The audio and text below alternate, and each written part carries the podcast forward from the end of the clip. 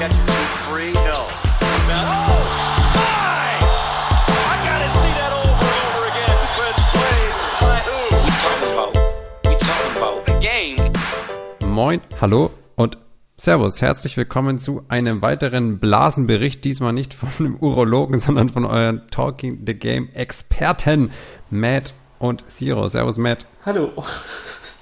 Also es handelt sich natürlich um keinen Blasenbericht im herkömmlichen Sinne, sondern weiterhin um unsere Bubble Reports und da um Nummer 18 und da sind wir jetzt bei Matts Spezialgebiet angelangt, nämlich bei den Philadelphia 76ers und die haben eine ganz, ganz, ganz komische Saison hingelegt. Also der Rekord sieht eigentlich ganz ordentlich aus mittlerweile bei 39 zu 26. Sie sind damit Sechster in der Eastern Conference, ähm, was ziemlich tief ist eigentlich für den Rekord. Also sonst war es in der Eastern Conference, wenn du äh, anderthalb Mal so viele Spiele gewonnen hast, wie du verloren hast, auf jeden Fall unter den ersten vier. Aber die Spitze in der Eastern Conference hat sich halt weit von der, ja, vom Ende der Tabelle distanziert mittlerweile.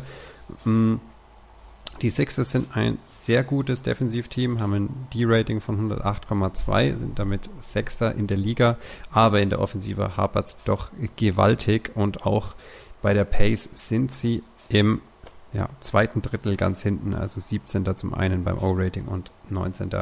bei der Pace. Sie nehmen extrem wenig Dreier. Das mag auch damit zusammenhängen, dass sie einen Spieler im Kader haben, der ja bekanntermaßen wenig Dreier nimmt, aber dazu kommen wir noch später.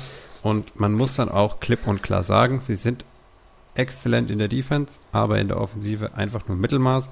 Und ganz, ganz furchtbar und gruselig war es in dieser Saison, wenn die Sixers nicht zu Hause gespielt haben. Woran könnte das gelegen haben, Matt? Ja, ganz einfach, weil die Sixers viele Rollenspiele haben, die einfach daheim ziemlich gut funktionieren und auswärts eigentlich nicht. Also, es ist tatsächlich so, also so Spieler wie, ja, sogar Josh Richardson, muss man ganz ehrlich sagen, der funktionierte irgendwie sehr schlecht. Dann, die anderen hatten sie, haben sie jetzt wieder so neue Akquisitionen wie Alec Burks und ähm, Glenn Robinson Third. Third. Ja, der Yes. ist ja, äh, das sind ja alles gute Spieler, aber halt doch irgendwie Rollenspieler und die sind, ist ja allgemein immer so, ein Roller, Rollenspieler funktioniert immer besser, wenn er äh, zu Hause spielt. Und Tja, in Und- gewohnten Umfeld, ne? Ja. Wenn du, wenn du eine geringe, eine geringe Spielzeit hast, das kann schon Auswirkungen haben, bin ich mir relativ, relativ sicher. Kannst du die Defense vielleicht noch ein bisschen aufdröseln? Also was macht die Sixers defensiv so gefährlich und so stark? Ja gut, also zum einen, sie haben auf jeder Position, und das muss man mal so festhalten, sie haben auf, jeden, äh, auf jeder Position eigentlich einen unglaublich guten Verteidiger. Also du hast hier zum Beispiel Ben Simmons, der ein unglaublich guter Verteidiger ist. Dann haben sie Joel Embiid, einer der besten äh, auf seiner Position, wenn nicht sogar der beste. Dann haben sie Al Horford, der ist auch ein unglaublich guter Verteidiger. Sie haben ähm, Matthias Taibol, den man nicht vergessen darf. Der hat, Der hat auch unendlich lange Arme. Ja. das ist echt wirklich, wirklich krass. Die sind halt wirklich auch groß. Du hast hier eigentlich immer ein Mismatch gegen die Sixers in der Defense.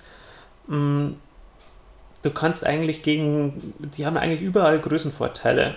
Und ich meine, wenn du jetzt gerade mal so einen Spieler wie Damian Lillard, der halt in der Offensive wirklich super stark ist, ansprichst, aber der muss halt dann da gegen lauter Riesen ran und äh, hat halt dann als Gegenspieler Ben Simmons oder sowas. Also das ist halt schon Ja. ein Mordsunterschied und das ist halt auch ein Typ, der seine, seine Hände überall hat und da, da gab es mal so ein Spiel, das ziemlich eng wurde diese Saison, ich weiß nicht gegen wen das war, aber da hat Ben Simmons das, Simmons das Spiel entschieden mit drei Steals zum Schluss. Ah, ja, in der letzten Minute. Ja. ne? Und dann auch noch gescored. Ja, also ganz ehrlich, die- sie haben halt zwei der arguably zehn besten Verteidiger der Liga in ihren Reihen. Ja. Auf den Positionen sowieso. Also Simmons und Embiid sind einfach defensiv absolute Monster. Ja, und, und von allen Rookies ist sowieso Tybull der beste Verteidiger. Das muss man, also mit Abstand der beste Verteidiger. Jo, also es ist auf jeden Fall. Es ist auf jeden Fall eine interessante Zusammenstellung.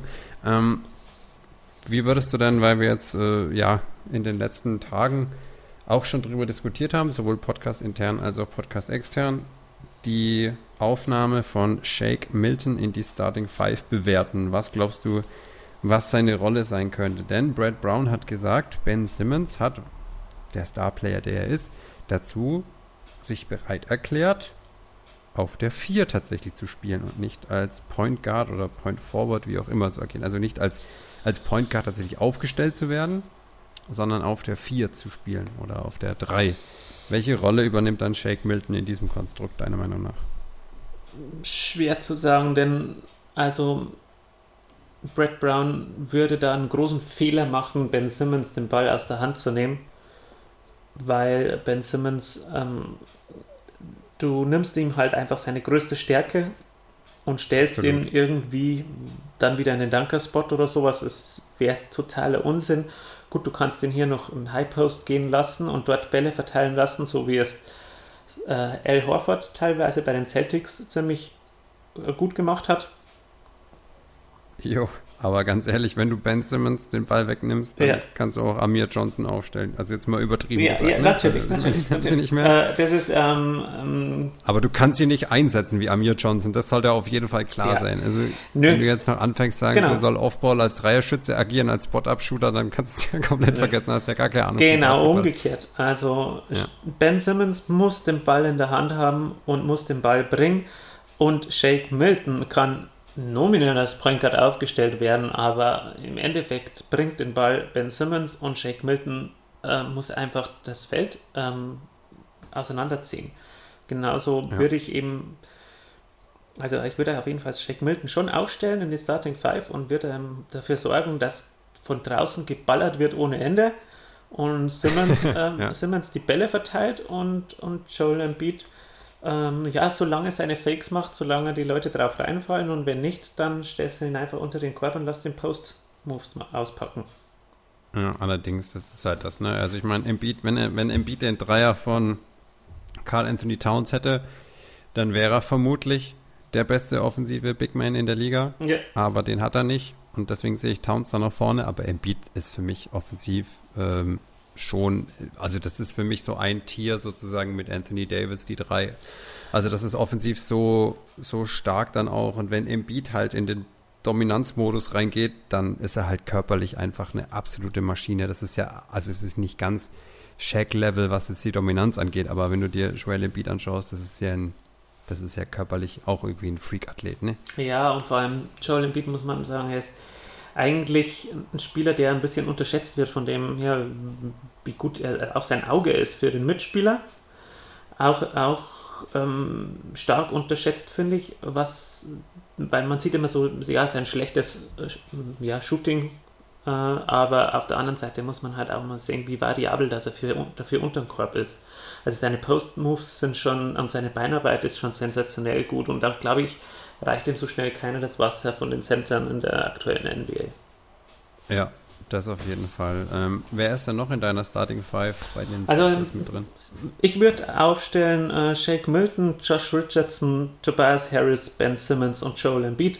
Einfach aus dem Grund, ähm, wenn, wenn die alle fünf gesund sind, und das ist ja auch immer so eine große Sache bei den Sixers, ähm, da hatten ja einige mit Verletzungen zu kämpfen. Josh Richardson, Ben Simmons und Joel Embiid hatten da viel äh, wieder zu kämpfen. Aber wenn alle gesund sind, dann ist das eigentlich perfekt, denn Tobias Harris kann gut von draußen werfen. Josh Richardson kann auch Feuer fangen und Shake Milton sowieso. Ähm, und dann hast du halt hier noch eine ähm, Präsenz im Low Post mit, ben, äh, mit Joel Embiid, die einfach brutal ist und ein, ein, der die Bälle verteilt und einfach ein fantastischer Passer ist. Also das passt auf dem Papier ziemlich gut zusammen, vor allem wenn du drei Schützen von außen hast.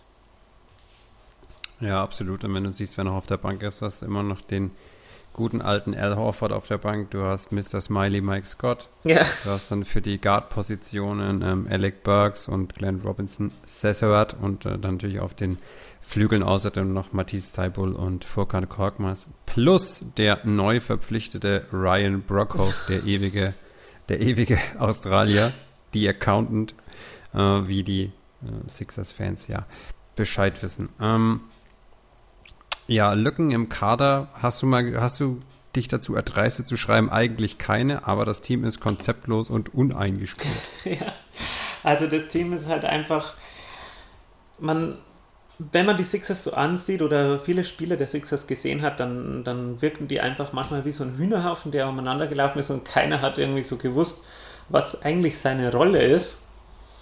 Und Joel Embiid ist draußen umeinander getanzt, obwohl er eigentlich keinen guten Wurf hat. Ähm, wenn Joel Embiid nicht draußen gestanden ist, ist El Horford dann ähm, draußen gestanden und wenn es ganz blöd gelaufen ist, ist, sind sie sich beide auf den Beinen gestanden im Post. Ja.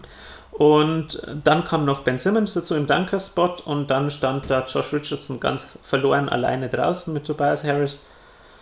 Ähm, das, Keiner wusste, was Ja, und also, es war wirklich manchmal sehr schwer erträglich. Ähm, und ja, wie gesagt, die Rollenspieler fanden dadurch, also ich meine, die Rollenspieler, die, denen kann man eigentlich keinen Vorwurf machen. Ich meine, Furkan Korkmaz spielt eigentlich ziemlich gut diese Saison. Auch Alec Burks hatte seine Highlights.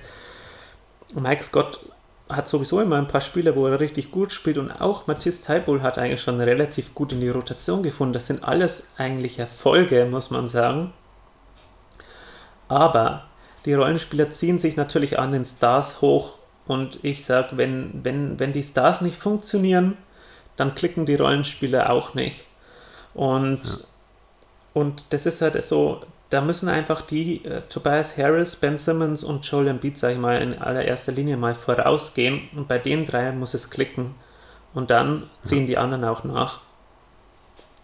Ja, die hast du auch als deine, deine VIPs benannt. Was ich ein bisschen erstaunlich finde tatsächlich ist, dass das Scoring von Ben Simmons mit 16,7 Punkten geringer ist, als ich das irgendwie gedacht hätte. Also ich meine, er legt knapp 17, 8 und 8 auf, wenn wir das jetzt mal auf und abrunden. Ich dachte eigentlich, dass der diese Saison tatsächlich besser gescored hätte, aber wenn du halt die, ja, wenn du halt keine Dreier nimmst, ist es halt schwieriger, viele Punkte zu machen, außer du nimmst halt so viele Abschlüsse wie zum Beispiel Joel Embiid ähm, oder halt ein Tobias Ha- Harris, der ja auch fast sechs Dreier pro Spiel nimmt und die mit 36 Prozent äh, trifft. Aber das sind eigentlich schon, das ist eine interessante Big Three eigentlich. Ne? Also Tobias Harris ist ja der älteste von denen und der ist ja auch noch nicht alt. Und Die Ja. anderen zwei sind halt super jung, super, super talentiert nach wie vor und ja, wie du halt sagst, die Rollenspieler ziehen sich an denen hoch, sind aber zum Teil sind die Rollenspieler älter als die ja.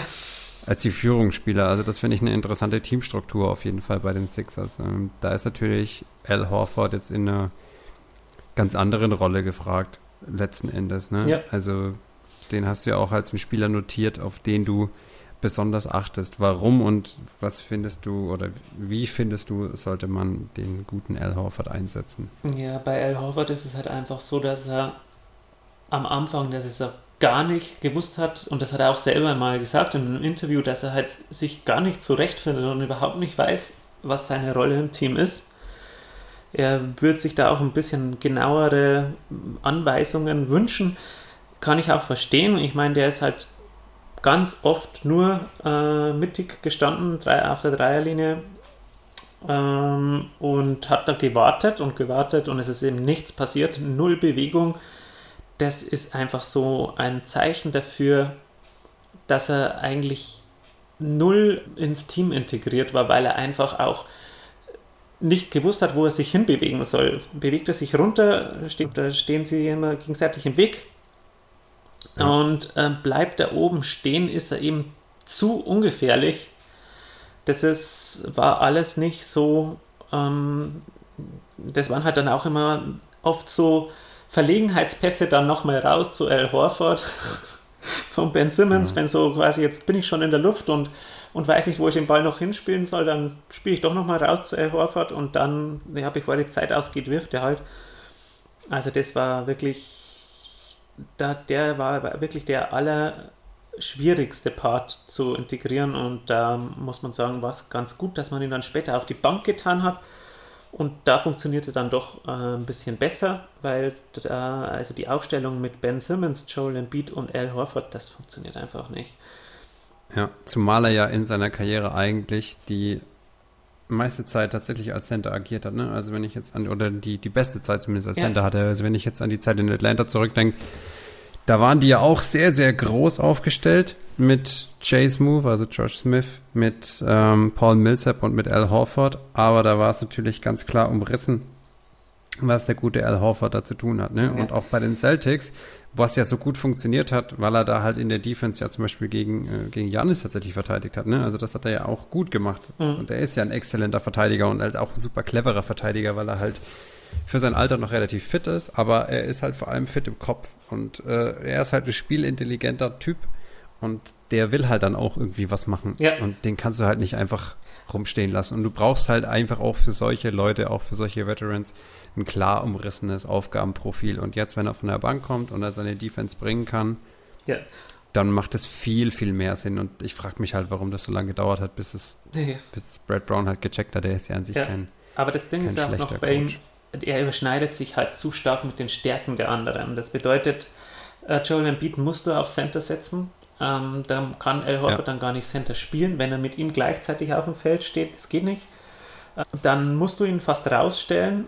Ähm, und Ben Simmons ist halt der Ballverteiler und äh, die, eine große Stärke von Al Horford ist halt einfach auch, den Ball zu verteilen und ähm, clever äh, noch Pässe aus dem Highpost oder so zu spielen, Funktioniert ja. aber auch nicht, wenn du Ben Simmons auf dem Platz hast, weil der braucht ebenso den Ball in der Hand. Ja. Äh, und das überschneidet sich zu stark. Deswegen muss einfach immer entweder Ben Simmons oder Joel Embiid klar äh, runter vom Feld, damit El Horford funktioniert. Allerdings. Und ähm, ich denke, an der Stelle können wir ganz gut das äh, euch mal jetzt zu hören geben, was wir von unserem Hörer Christian auch Teil des äh, Quiz Turniers, das wir veranstaltet haben, äh, was der uns zugeschickt hat zu den Sixers. Da dürft ihr jetzt einfach mal die nächsten paar Minuten reinhören und wir werden uns danach noch dazu äußern. Hi zusammen. Ja, man kennt das aus Philly schon ganz gut. Die Sixers haben wahnsinnig talentierte Spieler, auch dieses Jahr wieder, aber halt auch wahnsinnig viele Baustellen und Fragezeichen. Die Defense ist top, die Offensive nicht so wirklich ein Hauptding, ein Hauptproblem in Philly ist, dass sie es einfach nicht auf die Kette bekommen, diese vielen guten, talentierten Spieler, die auch in der Offensive viel Potenzial haben, so richtig zusammenzufügen. Deswegen Spoiler, ich glaube auch nicht, dass die Sixers dieses Jahr ins Finale kommen oder die Championship gewinnen, gewinnen können. Im Gegenteil, ich denke, dass, und das kennt man aus Philly leider auch schon sehr gut, nach der Saison wieder einiges passieren wird, personell kurz zu den Playoffs. Aktuell würde Philly auf die Celtics treffen. Ich glaube nicht, dass es dazu kommt in der ersten Runde. Der Spielplan in der Bubble ist relativ machbar. Da werden einige Siege rausspringen. Ich denke, dass die Sixers an den Pacers vorbeiziehen und so oder so in der ersten Runde wahrscheinlich auf die Heat treffen. Das ist ein toughes Matchup. Gerade gegen Jimmy Butler. Das könnte in sieben Spiele auf jeden Fall gehen. Ich denke, dass die Sixers am Ende irgendwie die Nase knapp vorne haben werden. Dann wird es aber richtig hart. Dann würden sie auf die Bugs treffen in der nächsten Runde und das halt, das ist halt eine richtig harte Nummer. Ich glaube, da könnte es vielleicht schon vorbei sein. Mein Take geht in eine Richtung, die jetzt anscheinend auch Realität wird. Es geht um die Starting Five und es geht um konkret um den fünften Spot, äh, den jetzt wahrscheinlich Shake Milton ausfüllen wird. Genauso hätte ich das auch vorher schon vorgeschlagen. Ich denke, dass er da an der richtigen Stelle ist. Erkläre auch gleich warum. Ich möchte das verbinden mit einem Thema, das die Sixer schon lange beschäftigt, ein Problem, nämlich dem Shooting. Da habe ich mir einfach mal die Dreier rausgepickt als Beispiel, auch wenn es natürlich viele andere Facetten gibt. Kurzer Überblick. 31,6 Versuche haben die Sixers diese Saison pro Spiel gehabt an Dreiern. Das sind äh, 36 Prozent aller Wurfversuche äh, im Spiel. Und das ist jeweils Platz 22 ligaweit, also ziemlich mager. Auch letztes Jahr in den Playoffs Platz 14 von 16, was die Dreierversuche anging. Richtig mies ist ein Wert. Das sind die unassisted Dreier, die getroffen wurden diese Saison. Das sind nur 7,5 Prozent. Letztes Jahr sogar nur 5 Prozent. Völlig überraschend ist Philly damit Liga-Schlusslicht. 33 Prozent zum Vergleich hat der erste, das sind die Blazers, mit Dame Lillard, völlig klar. Äh, auch ein Team wie die Rockets, das weit vorne ist, hat natürlich einen gewissen James Harden, keine Frage, aber auch alle Teams, die ohne solche, solche Spieler dieser Art auskommen, landen zumindest irgendwo bei 15 oder 20 Prozent. Denn Sixers geht das leider völlig ab. Und das macht sie ein Stück weit berechenbarer. Es ist natürlich nur eine Facette des Spiels, keine Frage. Aber es fehlt den Sixers einfach daran, dass sie Distanzwürfe, äh, die dann im Endeffekt auch äh, reingehen, selbst kreieren können. Für mich muss der Spieler, der den fünften Spot in der Starting Five nach den vier, die völlig klar sind, Embiid, Simmons, Josh Richardson und Tobias Harris einnimmt, der Mann muss jemand sein, der Offensive und der vor allem Shooting mitbringt. Äh, ich will die anderen Kandidaten gerade kurz durchgehen. Al Horford ist während der Saison auf die Bank beordert worden, dann zeitweise mal wieder zurück äh, aus Verletzungsgründen. Äh, der wird es, glaube ich, nicht werden. Äh, Brad Brown hat trotzdem gesagt, er würde gerne auf Erfahrung setzen. Da kommt einem natürlich ein Mann in den Sinn, der für mich aber auf keinen Fall der richtige Kandidat ist. Das wäre Mike Scott. Der würde natürlich eine Menge Unterhaltung mitbringen. Wenn Zuschauer da wären, würde er auch die Bierversorgung bestimmt sicherstellen oder für Engpässe sorgen. Das weiß man nie so genau, wenn er wieder mal durch die Luft in der Halle fliegt. Aber die Zuschauer sind ja nicht da. Äh, es gibt andere Kandidaten noch. Mathis Weibel hat einige Spiele gestartet. Äh, der ist defensiv natürlich äh, eine Granate, aber offensiv fehlt es mir da doch noch ein bisschen an etwas. Volkan Korkmaz ist genau der Shooter, den sie eigentlich brauchen. Ähm, er ist mir aber einfach nicht variabel genug in der Offensive und nicht konstant genug. Äh, wenn er eben sein Shooting nicht liefert, dann kommt nicht viel mehr. Der richtige Mann ist für mich Shake Milton. Äh, ganz kurz zu ihm. Er hat 52 Spiele für die Sixers gemacht, 32 in dieser Saison, 16 davon Starts. Klar, es ist eine kleine Sample Size, aber ich glaube trotzdem, dass man mit diesen Zahlen ein bisschen arbeiten kann und ähm, dass sie zumindest eine gewisse Tendenz anzeigen. Auch wenn man schaut, in seinen drei Jahren am College bestätigt sich das alles einigermaßen. Natürlich kann man das absolut nicht vergleichen, aber mir geht es ein bisschen darum, in welche Richtung das bei ihm gehen kann. Er hat den Best, das beste True Shooting aller Sixers in dieser Saison, 63,3 Prozent. Er hat die beste Dreierquote aller Sixers mit 45,3 Prozent bei 3,3 Versuchen pro Spiel. Äh, auf 36 Minuten berechnet sind das, äh, das 6,3 Versuche pro Spiel. Ja, und wenn man da ein bisschen tiefer reingeht in seinen Starts, kommt er insgesamt auf 50 Prozent sogar. Die letzten neun Spiele nach dem All-Star-Break, allesamt Starts, waren sogar 60 Prozent Dreier. Äh, da war er einfach wahnsinnig gut in Fahrt. Das darf man auf gar keinen Fall überbewerten. Ähm, das, ist, das ist völlig klar. Aber er ist eben die Art Spieler, die äh, eine Menge Upside mit, mitbringt. Er hat zum Beispiel gegen Clippers 39 Punkte aufgelegt. Und was mir ganz wichtig ist, er bringt eben nicht nur dieses Shooting, äh, sondern er kann auch das Pick and Roll sehr effektiv laufen. Äh, man muss sich vor Augen führen, die Sixers haben in der äh, Menge der Pick and Rolls, die pro Spiel gelaufen werden, belegen sie ligaweit Platz 29. Dahinter kommen nur noch die Rockets. Ähm, ersten Spieler, bisher läuft die meisten Pick and Rolls, Josh Richardson. Und ich glaube, wenn man Shake Milton den Ball mehr in die Hand gibt, kann da doch einiges auch noch dabei rumkommen. Und ähm, er ist generell ein Spieler, der Playmaking auf jeden Fall mitbringen kann. Äh, Defensive, er hat eine gute Größe mit 6'5. Äh, ist defensiv natürlich trotzdem kein Monster. Ähm, in der Offensive bringt er aber viel Variabilität einfach mit, kann Ben Simmons entlasten. Und zum Schluss vielleicht einfach noch äh, ein, zwei Punkte. Es wurde jetzt schon einiges geschrieben über dieses Thema Shaq Milton und Ben Simmons. Ähm, das äh, geht mir teilweise ein bisschen in eine falsche Richtung. Ähm, zum einen wird immer von dem neuen Point Guard der 76ers geschrieben. Ich glaube, wir wissen alle, dass Positionen immer mehr verschwimmen in der heutigen NBA.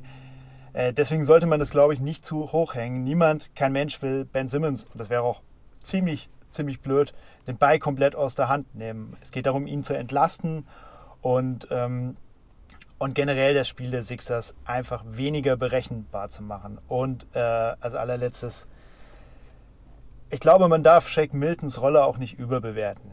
Generell nicht. Ähm, die wurde mir teilweise ein bisschen zu hoch gehängt. Er ist für mich am Ende das, was er ist. Er ist der fünfte Mann in der Starting Five. Müsste ich eine Rangliste machen, der, der Spieler, wäre er genau an dieser Stelle. Deswegen, man sollte nicht zu viel von ihm erwarten, auch wenn ich glaube, dass er der richtige Mann ist und eine tolle Upside hat. Aber ich denke, da sollte man ein bisschen aufpassen. Ich bin gespannt, was ihr dazu sagt. Bis bald.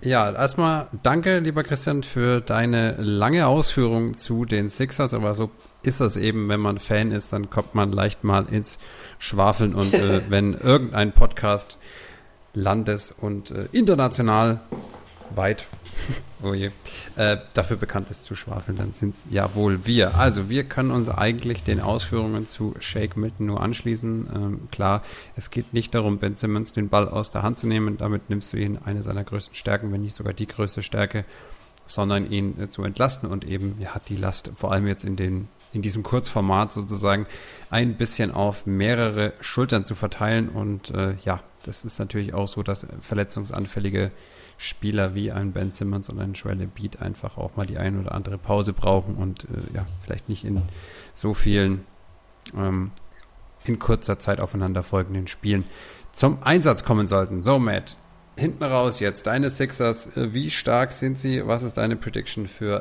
den Rest der Saison? Erstmal für die acht Spiele der Regular Season und dann für die Playoffs natürlich. Gut, eine richtige Prediction kann ich ehrlich gesagt gar nicht machen, weil eine realistische Prediction lässt sich bei den Sixers deswegen nicht machen, weil sie eine, ein Team sind, das gegen jeden verlieren kann und gegen jeden gewinnen kann. Gewinnen können sie deswegen gegen ihn, weil sie so unglaublich gut aufgestellt sind, also weil sie so viel Talent haben und so tief besetzt sind eigentlich.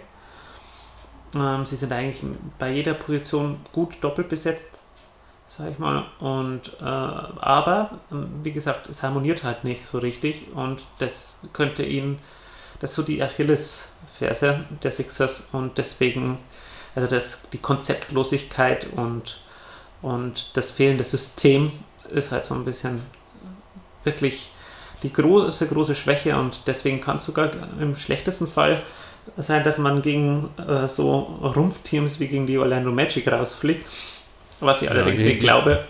Ja, und gegen die werden sie wohl kaum, kaum spielen, außer vielleicht in der zweiten Runde oder so. Ne? Also ja, die, ja. da müssen aber viele Upsets sozusagen passieren. Aber wo ich dir auf jeden Fall beipflichte, ist, dass die individuelle Qualität bei den Sixers nicht Platz 6 in der Eastern Conference ist. Nö. Also wenn wir, wenn wir mal ganz ehrlich sind, dann sind die eigentlich in der Spitze auf jeden Fall besser besetzt als zum Beispiel die Toronto Raptors. Da kann man auf, auf jeden Fall einen Case für machen. Die also, sind auch besser besetzt als die ähm, Boston Celtics. Ja, ja, kann man auch einen Case für machen. Also ich bin ein riesen Jason Tatum-Fan. Mhm. So einen Spieler haben die, haben die Sixers halt nicht. Aber es hat halt auch niemand im Osten Joel Embiid. Ja. Also, ich meine, Jan ist klar, aber das ist ein anderer Spieler, eine andere Position und so weiter und so fort. Ja, aber selbst die Bucks die haben Janis ja. und dann haben sie noch Middleton und dann ist aber Ende Gelände rein von der Qualität. Eig eigentlich schon. also ich habe es auch in der, ich habe es auch in der äh, Raptors Preview gesagt oder im Bubble Report. Die Raptors sind eigentlich zu gut. Also die, ja. die dürften eigentlich nicht so gut sein, wie sie sind. Und die Sixers sind halt irgendwie schlechter, als sie sein ja. sollten. Das ist dann doch ganz interessant, dass halt, ja, letzten Endes in einem Teamsport die individuelle Qualität vielleicht gar nicht so entscheidend ist, obwohl man natürlich gerade im Basketball viel auch irgendwie allein ja. schaffen kann. Ne? Genau, aber ja. genau deswegen mein Hot Take.